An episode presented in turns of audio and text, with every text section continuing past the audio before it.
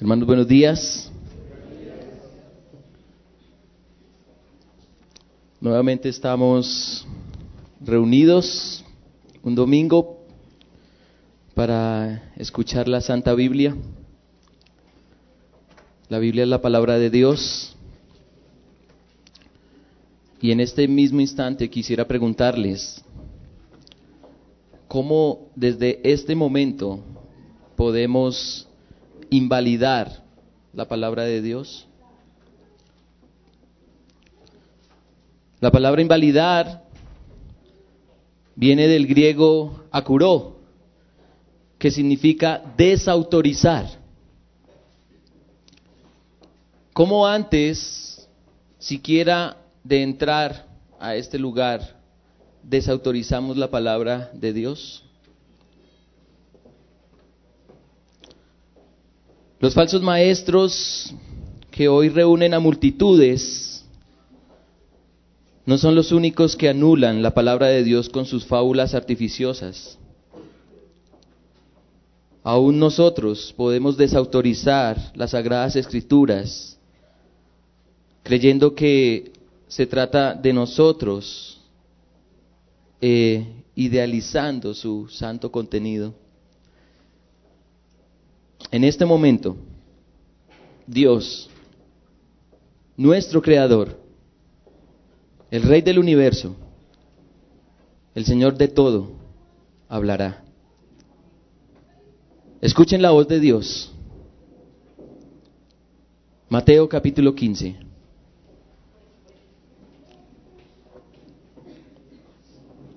Versículos 1 al 20.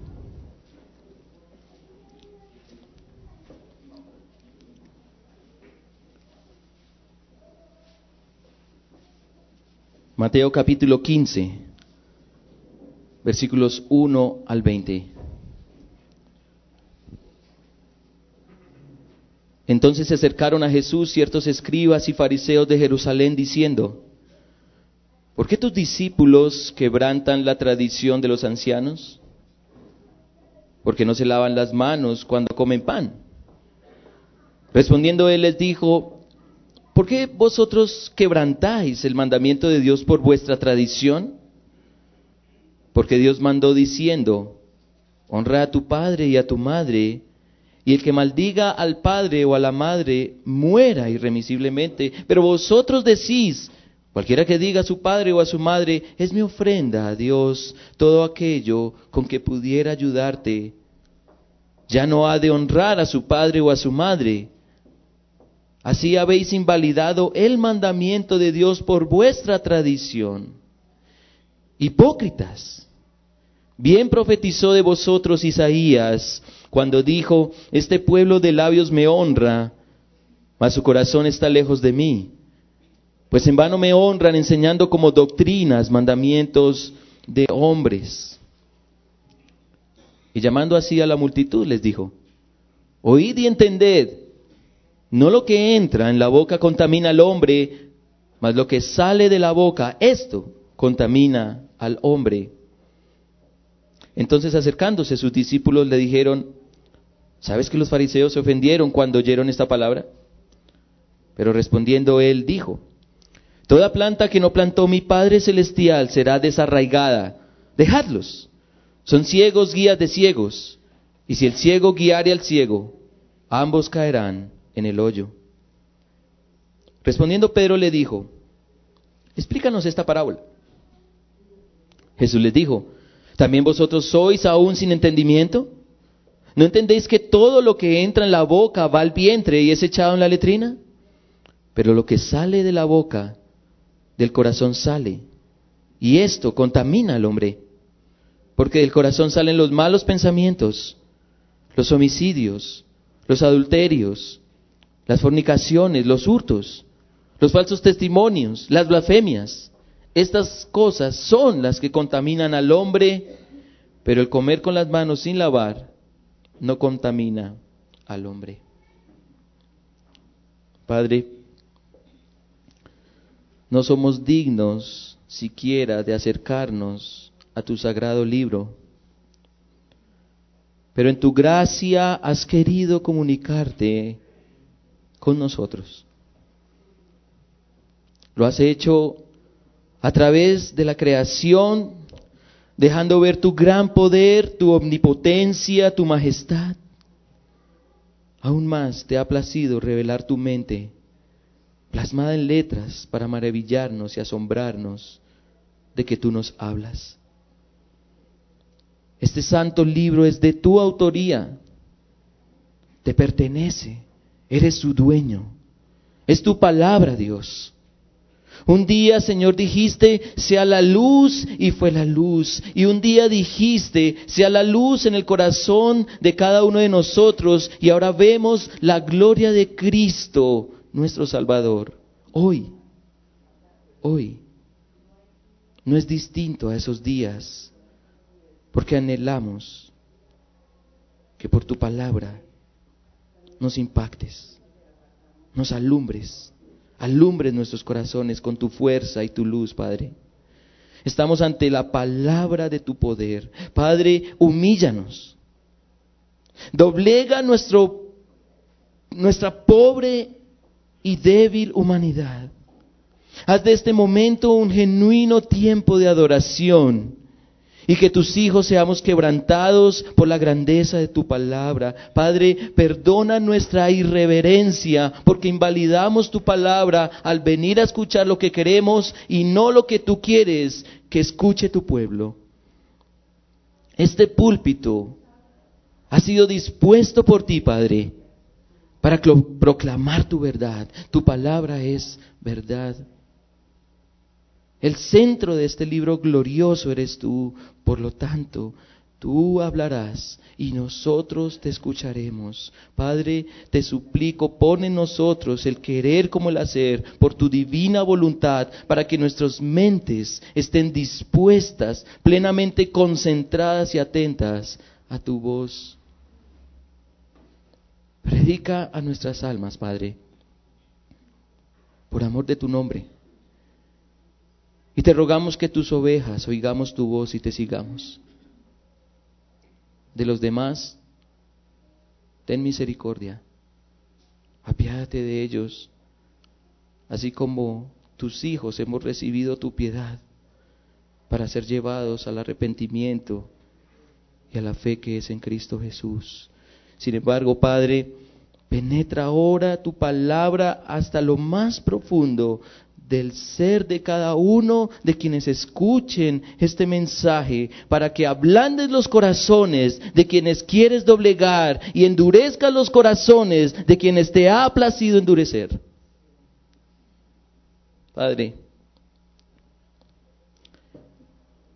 oramos en el nombre de aquel que es amado por nosotros, tu pueblo, como redentor y odiado por el mundo como Rey de Reyes, Jesucristo, nuestro Señor. Amén.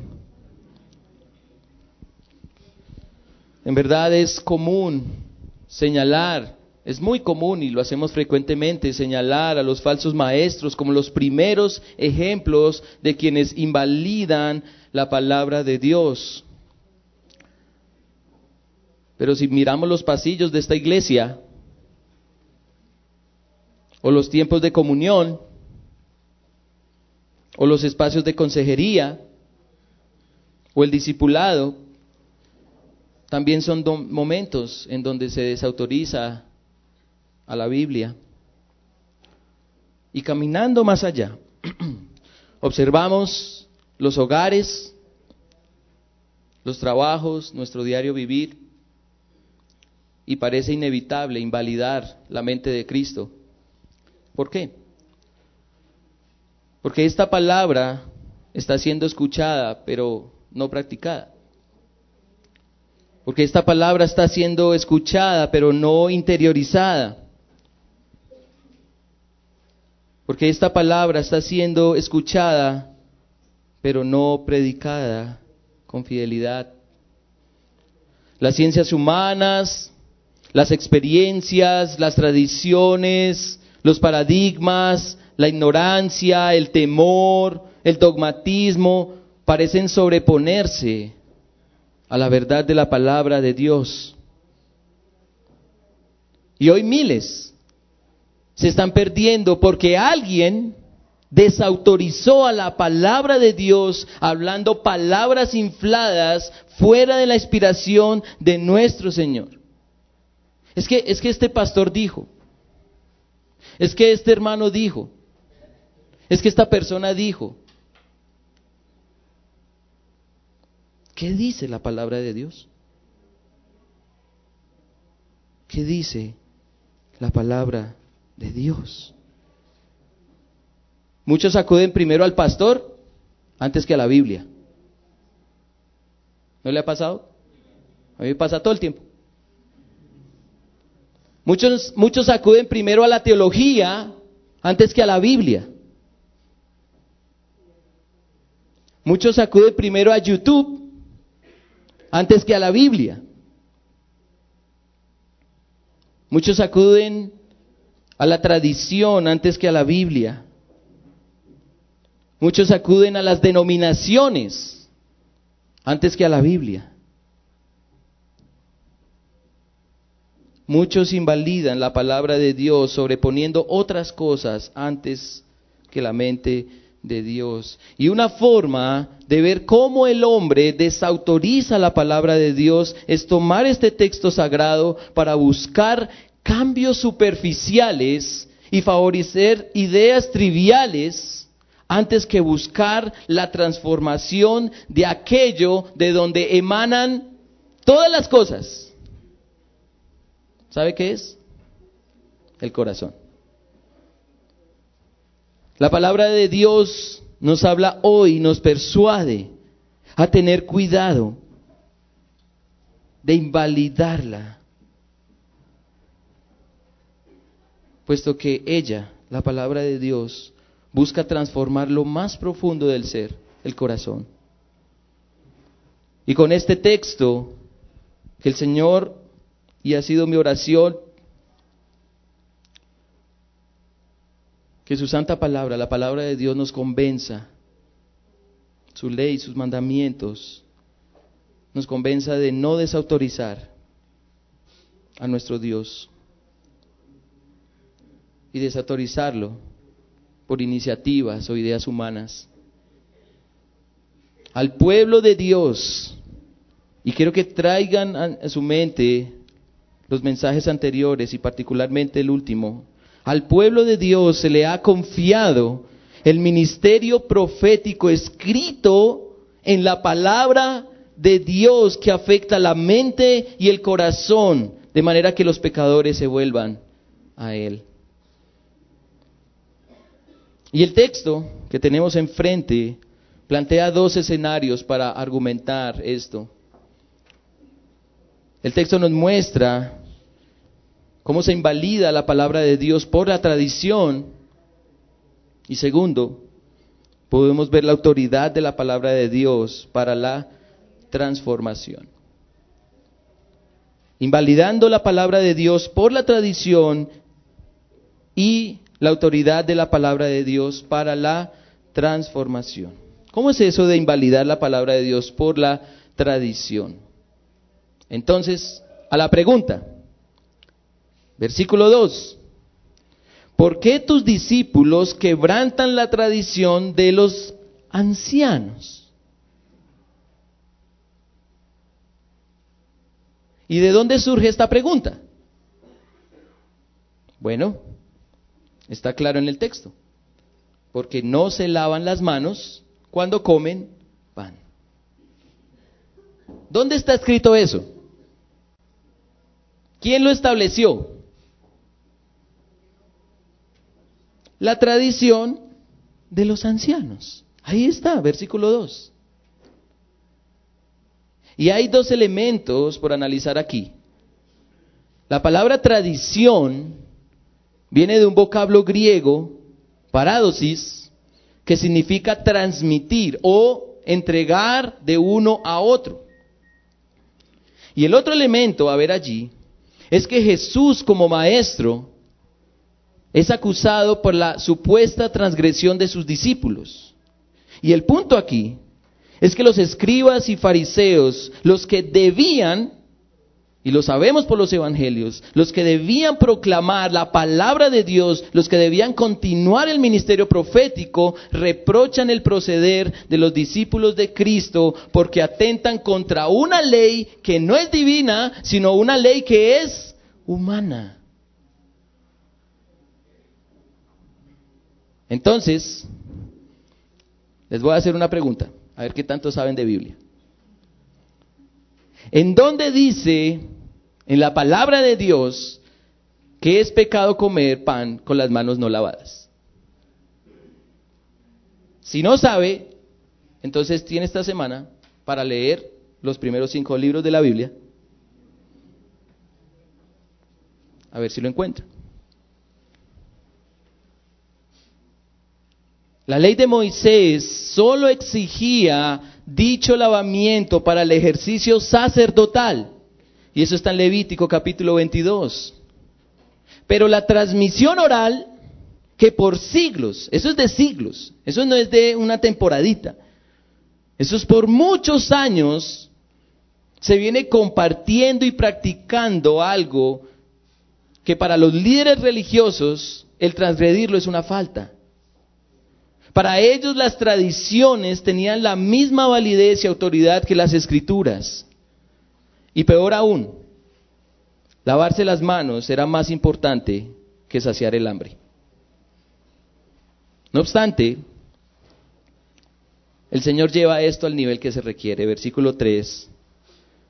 Respondiendo el Señor les dijo, ¿por qué también vosotros quebrantáis el mandamiento de Dios por vuestra tradición? Para los escribas y fariseos, Jesús y sus discípulos violan la ley tradicional, pero para Jesús los escribas y fariseos transgreden qué? La ley de Dios. ¿Y cómo? ¿Y cómo? Es la pregunta. ¿Cómo los líderes religiosos quebrantan el mandamiento de Dios? ¿Cómo? Versículo 4. Porque Dios mandó diciendo, honra a tu padre y a tu madre. Y el que maldiga al padre o a la madre, muera irremisiblemente. Pero vosotros decís, cualquiera que diga a su padre o a su madre, es mi ofrenda a Dios, todo aquello con que pudiera ayudarte, ya no ha de honrar a su padre y a su madre. Así habéis invalidado el mandamiento de Dios por vuestra tradición. Para un obstinado religioso, de estos era más importante ofrendar supuestamente a Dios que ayudar a sus padres en necesidad.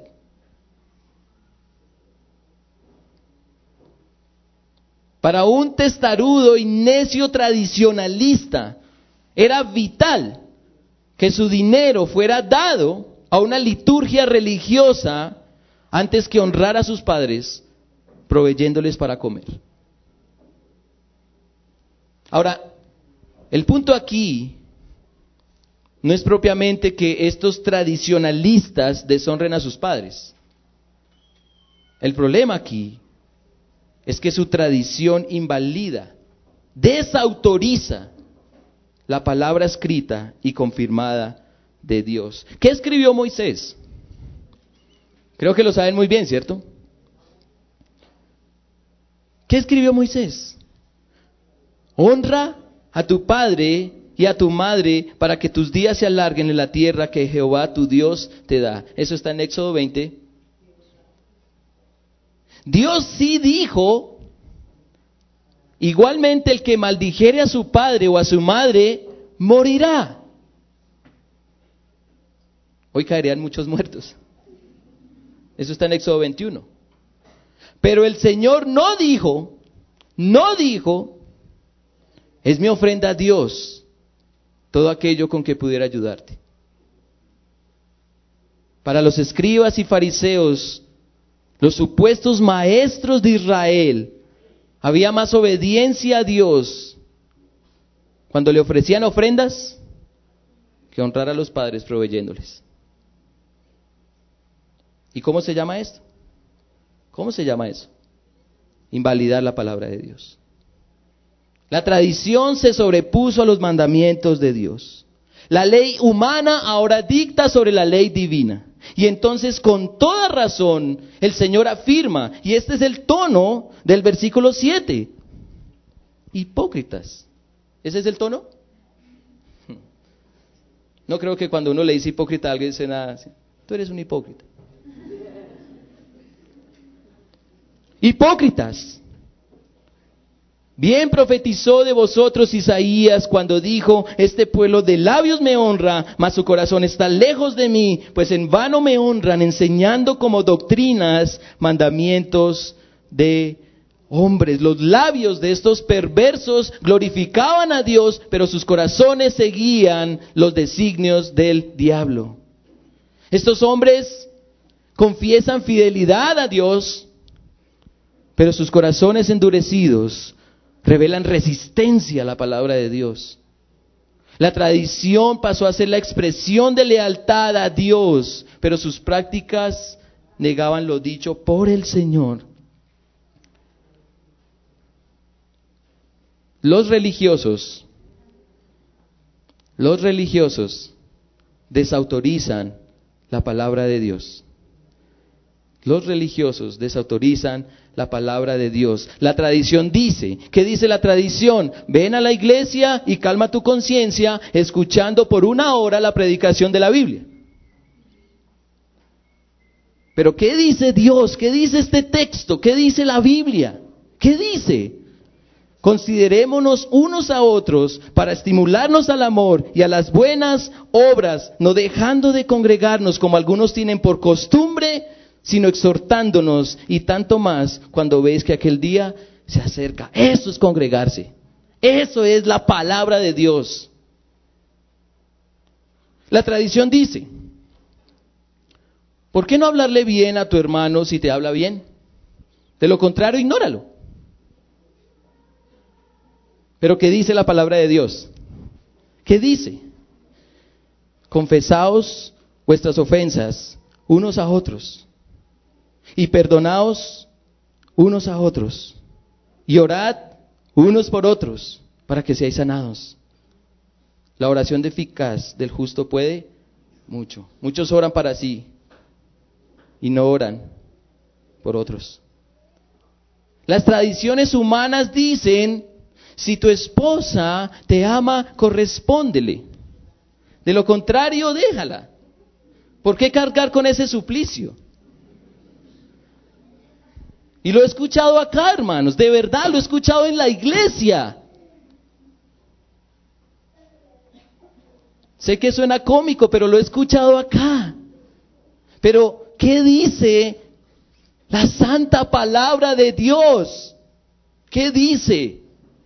Maridos, amad a vuestras mujeres Así como Cristo amó a la iglesia y se entregó a sí mismo por ella para santificarla, habiéndola purificado en el lavamiento del agua por la palabra, a fin de presentársela a sí mismo una iglesia gloriosa, que no tuviese mancha ni arruga, ni cosa semejante, sino que fuese santa y sin mancha. Así también los maridos deben amar a sus mujeres como a sus mismos cuerpos. El que ama a su mujer, a sí mismo se ama, porque nadie aborreció jamás su propia carne, sino que la sustenta y la cuida, como también Cristo A la iglesia porque somos miembros de su cuerpo, de su carne y de sus huesos. ¿Cómo, cómo, cómo es que nos atrevemos, y es un atrevimiento, invalidar la toda gloriosa y toda suficiente sabiduría de Dios? ¿Somos, somos mejores que Él? ¿Sabemos hacer mejor las cosas que Él?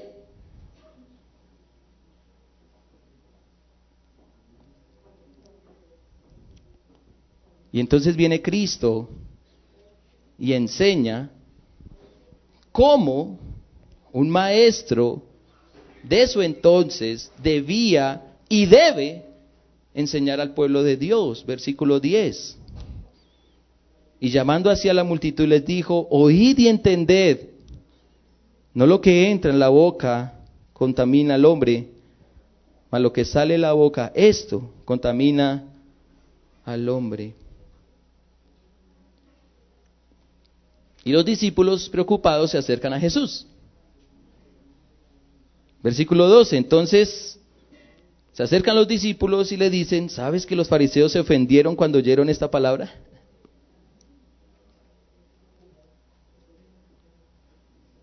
Pero con todo rigor y con toda certeza, el Señor le responde, Toda palabra que no plantó mi Padre Celestial será desarraigada. Dejadlos. Son ciegos guías de ciegos. Y si el ciego guiara el ciego, ambos caerán en el hoyo. Aquellos que debían guiar al pueblo a la obediencia de la palabra de Dios son desechados. Los escribas y fariseos no son más que eso conocedores de la ley y tradicionalistas que guían ciegamente a un pueblo perdido. Ellos, ellos debían continuar el legado profético que inició desde Génesis y que revela al Mesías. Pero fracasaron. Pudo más la convicción humana y entonces son desechados. Por eso tiene todo el sentido, tiene todo el sentido. Y esto se suma al argumento del mensaje anterior de que ahora los apóstoles y los discípulos de los apóstoles y los discípulos de los discípulos de los discípulos de los apóstoles, o sea, nosotros, la iglesia, tengamos ahora las riendas del ministerio profético. Es el cuerpo de Cristo los creyentes, los llamados a continuar ese legado profético que alimenta ahora al pueblo de Dios con su palabra y solamente con su palabra.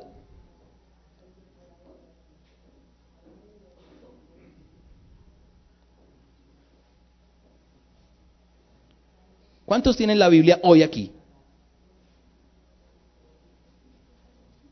Eso dice mucho. Lejos esté de nosotros invalidar la ley de Dios. Porque ella da vida y trae transformación profunda del ser. Y mucha atención a esto. La gente, la gente no necesita dejar de fornicar. La gente no necesita dejar de embriagarse. La gente no necesita dejar de mentir.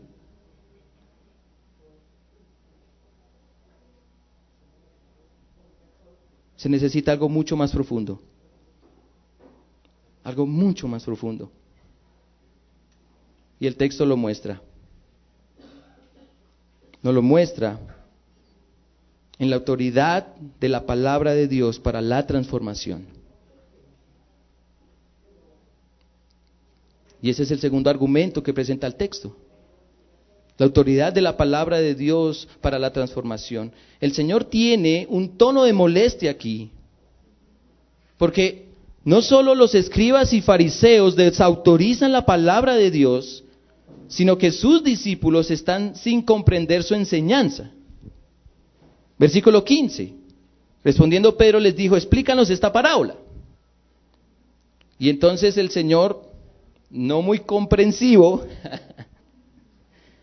les dice, ¿también vosotros sois aún sin entendimiento?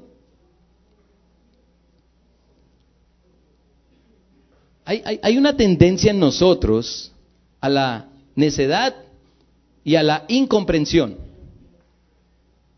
Y si no está convencido de eso, permítame darle un ejemplo. ¿Cuántas veces ¿Cuántas veces se ha dicho desde el púlpito y en todo tiempo que congregarse no es venir a la iglesia a escuchar la palabra de Dios? ¿Cuántas veces?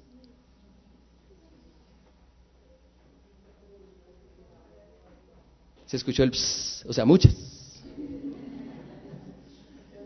Pero aún así, venimos escuchamos a alguien predicar y nos vamos a casa cumpliendo con nuestra cuota dominical. Eso es la tradición humana, hermanos. Porque eso no lo dice la palabra de Dios.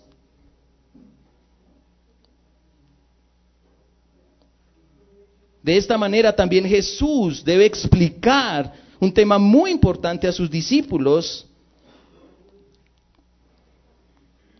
Versículo 17, ¿no entendéis que todo lo que entra en la boca va al vientre y es echado en la letrina? Pero lo que sale de la boca del corazón sale y esto contamina al hombre. Porque del corazón salen los malos pensamientos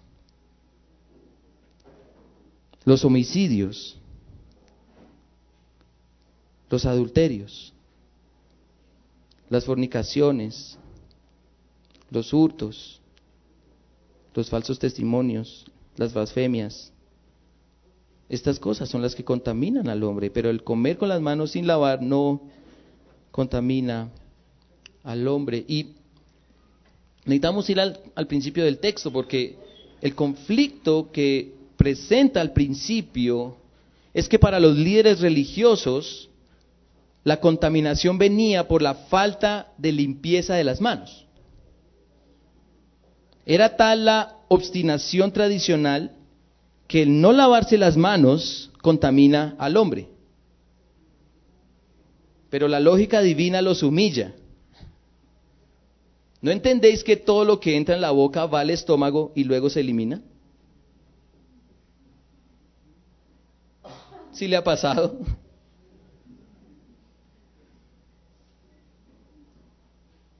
Lo dice el Señor. Y parece perturbador, pero lo está diciendo el Señor. ¿Qué es lo que realmente contamina al hombre? ¿Qué es lo que realmente contamina al hombre? Pero lo que sale de la boca, del corazón sale, y esto contamina al hombre. ¿En serio? ¿En serio? ¿Lavarme las manos antes de comer me guarda de inmundicia?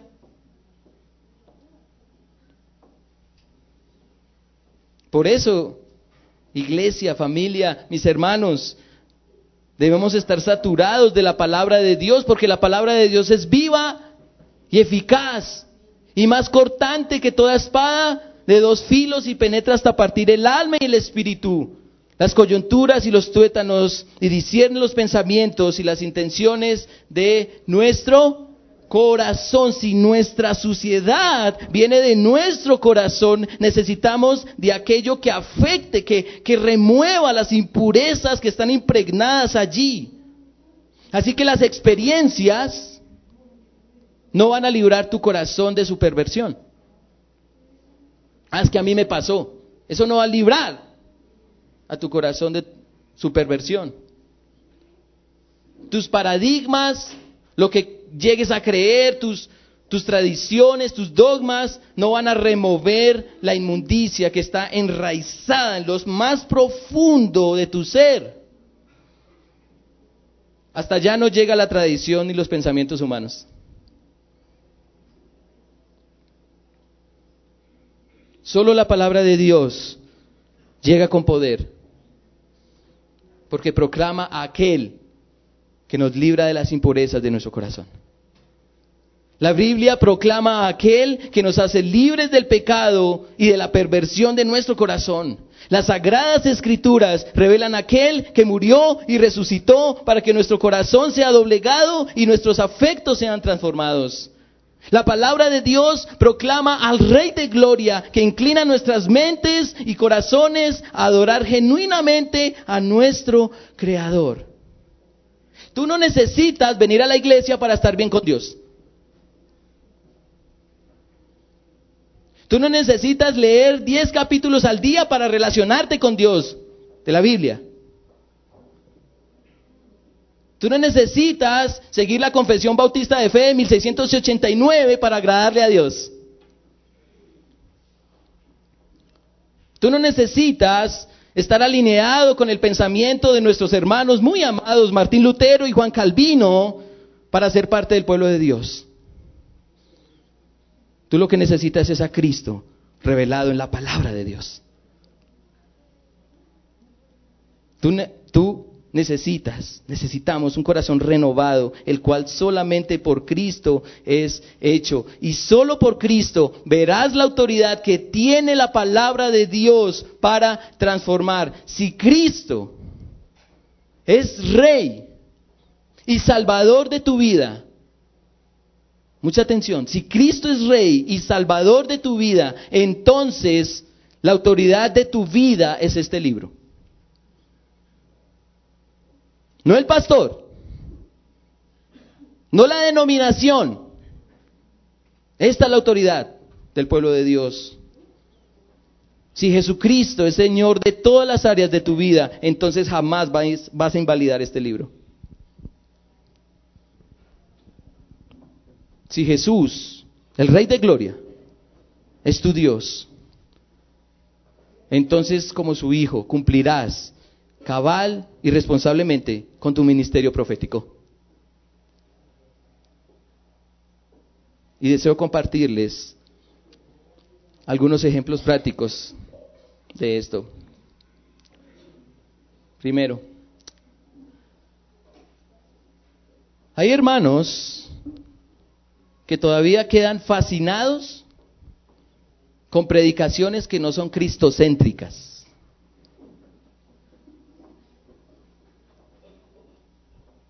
Qué, hermosa predicación. Gracias, pastor, por enseñarnos a amar más. O gracias, pastor, por enseñarnos a ser pacientes. O gracias por enseñarnos a salir victoriosos. Y traigo nuevamente la ilustración de un libro que se llama La centralidad del Evangelio. Y uno de sus autores cuenta una historia en donde se lanzó la predicación del siglo. Y toda la iglesia, pastor, qué sermón, qué predicación, pastor, gracias. Fue un sermón increíble, asombroso.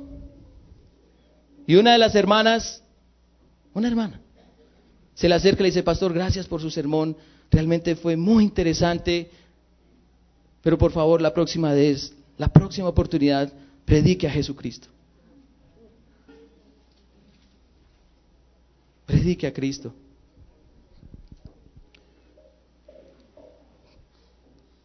Cinco principios para amar más a su esposa. Creo que a todas las esposas les encantaría ese sermón. Pero hermanos, hombres, quienes somos casados, ustedes no necesitan amar más a sus esposas.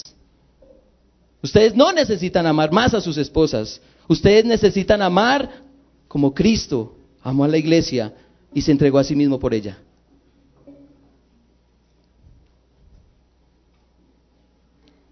Cuatro formas de someterse a su esposo.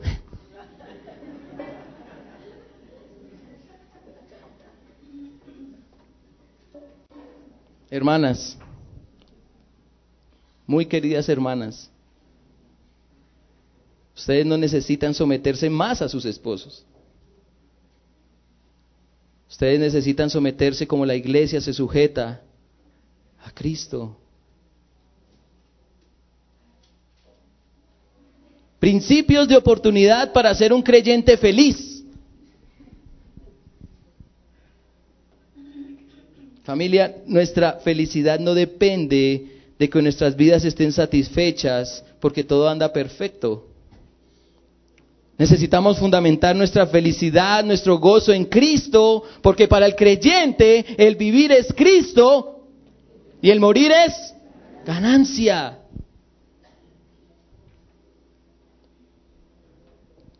Nosotros como pueblo de Dios no necesitamos ser más humildes.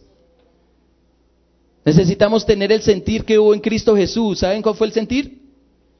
El cual siendo en forma de Dios, no estimó el ser igual a Dios como cosa que aferrarse, sino que se despojó a sí mismo, tomando forma de siervo, hecho semejante a los hombres, y estando en la condición de hombre, se humilló a sí mismo,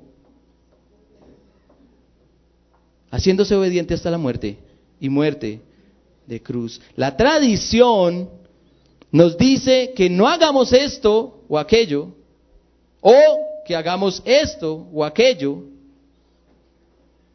pero la palabra de Dios dice, renovemos nuestras mentes, nuestro entendimiento, para comprobar cuál es la buena, agradable y perfecta voluntad del Señor. El, el, Señor reprochó a sus discípulos.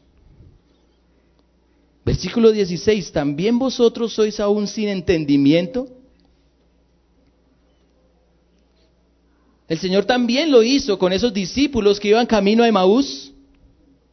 Y allí en Lucas 24, 25 les dice, oh insensatos y tardos de corazón para creer todo lo que los profetas han dicho. ¿No era necesario que el Cristo padeciera estas cosas y que entrara en su gloria?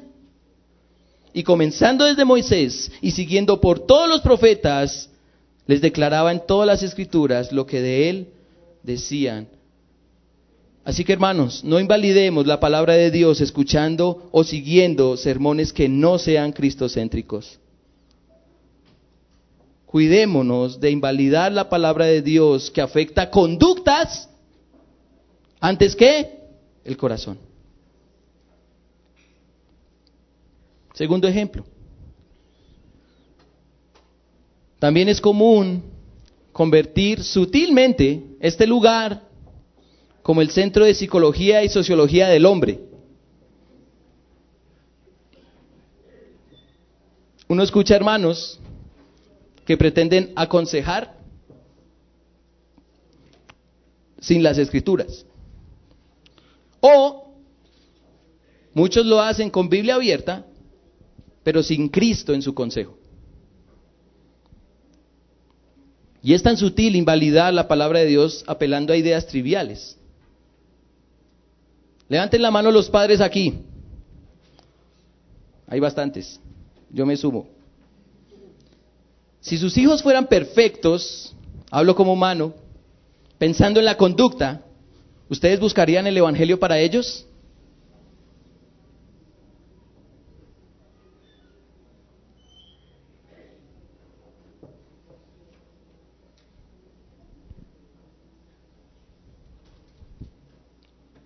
Hay, un ambiente de zozobra. Porque queremos que nuestros hijos estén, sean correctos en la conducta. Pero padres, si sus hijos no conocen a Cristo, no creen en Cristo, no siguen a Cristo, están condenados. En los grupos de comunión donde participo, yo les he pedido, y los hermanos lo saben, cuánto les pido que oren por Ana Victoria por su salvación. Porque su ternura no debe doblegar mi corazón. Lo que debe doblegar mi corazón es orar por ella, por su salvación. Ella necesita a Cristo, no una conducta intachable.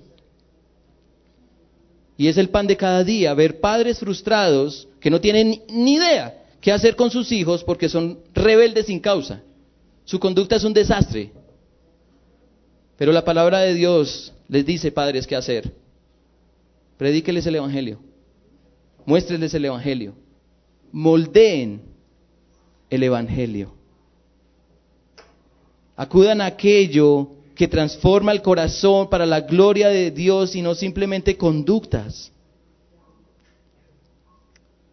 Si este mundo, y es el escenario hipotético, si este mundo fuera irreprensible, no predicaría la palabra de Dios. Hablo como hombre. Pero Pablo, y ustedes conocen Filipenses 3, Pablo, siendo irreprensible y todo, se maravilló porque su justicia no era más que un trapo de inmundicia delante de Dios. De manera que si usted pide un consejo a alguien y no está Cristo en ese consejo, deséchelo. Porque nuestro corazón lo necesita a Él para absolutamente todo. Si aconsejamos sin Cristo en nuestro mensaje, no estamos cumpliendo con el ministerio profético que se nos fue encomendado. Y de paso, estamos invalidando el consejo de Dios. Cuidado, hermanos no sea que seamos desechados como los escribas y los fariseos. Tercer ejemplo. Una pregunta común entre el mundo evangélico es, ¿por qué existen tantas denominaciones cristianas? ¿Se ha hecho esa pregunta? Bueno, una de las respuestas es porque definitivamente los cristianos no vamos a coincidir en todo y tenemos varios ejemplos en la Biblia. Pero el problema se agrava cuando la mente humana comienza a interpretar la mente divina. Hermanos, no invalidemos la palabra de Dios sobreponiendo nuestra teología. No invalidemos la palabra de Dios superponiendo nuestras confesiones. No invalidemos la palabra de Dios poniendo nuestras creencias sobre ella. Y vamos a hacer un ejercicio. ¿Ustedes saben por qué somos bautistas? Entonces, vi muchas caras y otras. ¿Ustedes saben por qué somos bautistas? Bueno, no se los voy a decir. Porque más de uno tiene orgullo doctrinal pensando que está bien espiritualmente porque asiste a una iglesia bautista. Eso es invalidar la palabra de Dios. Lo que necesitas saber es que la palabra de Dios afecta la mente y el corazón. Y necesitamos congregarnos en un lugar donde se hable, se respire, se aconseje, se viva aquello que afecta el corazón para la gloria de Dios. Necesitamos continuar el legado de nuestro Señor Jesucristo, cumpliendo con nuestra responsabilidad y celo bíblico con nuestro ministerio profético. Si usted no sabe qué decir, abra la Biblia y abre las palabras de Dios. Y termino con esto. Miren su reloj. Mírenlo.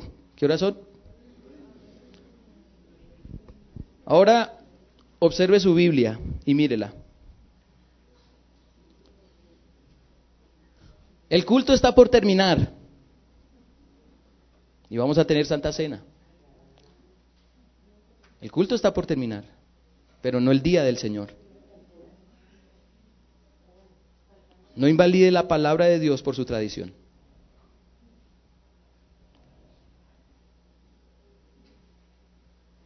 Permita que las sagradas escrituras definan lo que debe hacer en este día santo.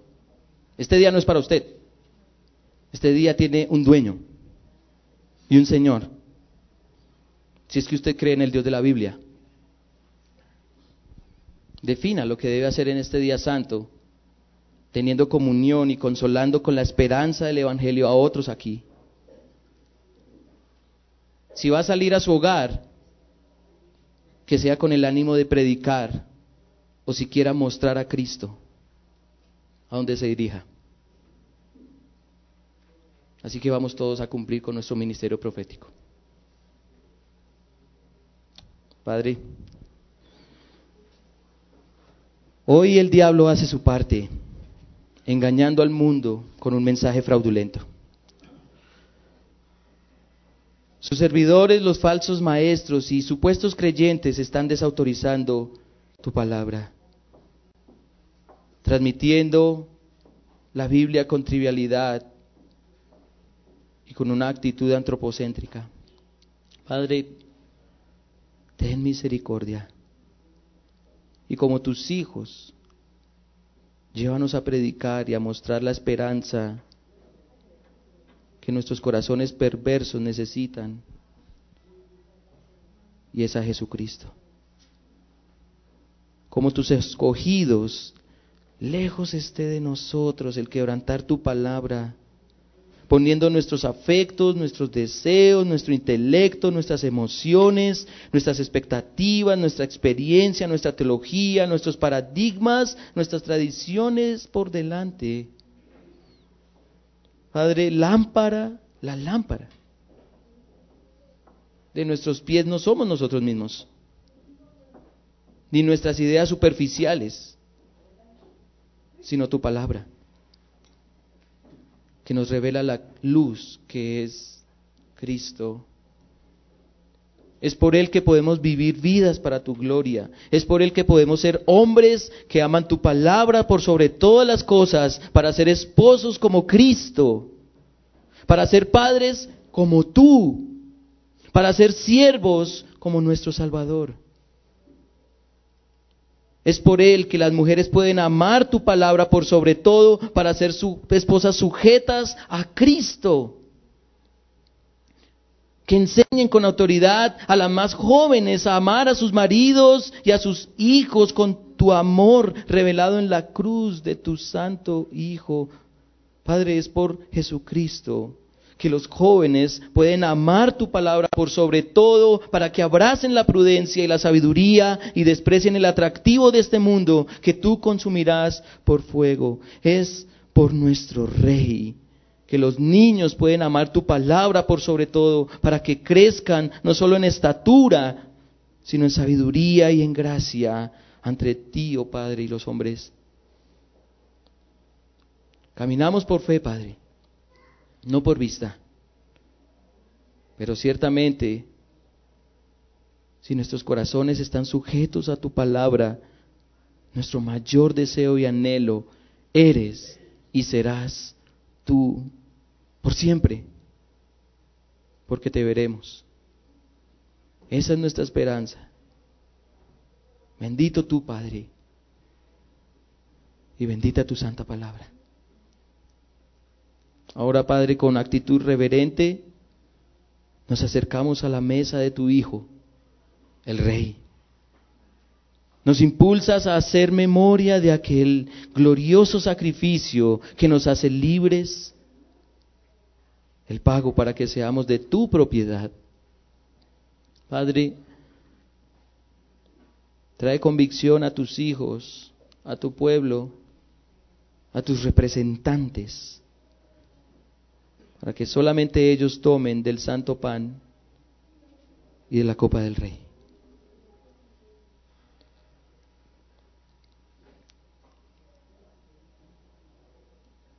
Los miembros de esta congregación, ustedes, hijos de Dios, y que han dado testimonio público de Jesucristo como su Señor y su Salvador, por el bautismo añadiéndose a la membresía oficial de esta iglesia, ustedes tienen plena libertad de tomar los elementos de la mesa del amo y dueño de sus vidas. Los miembros de otras congregaciones que continúan el legado profético instituido por nuestro Rey predicando el mensaje excelso del Evangelio y siendo afectados por su mensaje en todas las áreas de su vida, son bienvenidos a la mesa de su Señor y Salvador. De los demás, está bajo su responsabilidad acercarse a esta sagrada mesa. Y esta es la razón. La palabra de Dios, la palabra de nuestro Creador dice, en 1 Corintios capítulo 11, versículo 27, de manera que cualquiera que comiera este pan y bebiera esta copa del Señor indignamente, será culpado del cuerpo y de la sangre del Señor. Por tanto, pruébese cada uno a sí mismo y coma así del pan y beba de la copa. Porque el que come y bebe indignamente sin discernir el cuerpo del Señor, juicio come y bebe para sí por lo cual hay muchos enfermos y debilitados entre vosotros, y muchos duermen. Si pues nos examinásemos a nosotros mismos, no seríamos juzgados. Mas siendo juzgados, somos castigados por el Señor para que no seamos condenados con el mundo.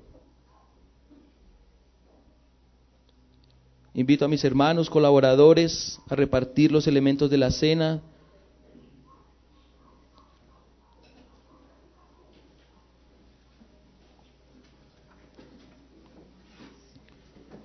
Y mientras estos amados hermanos reparten los elementos de nuestro Señor, vamos a cantar centrados en nuestro Rey.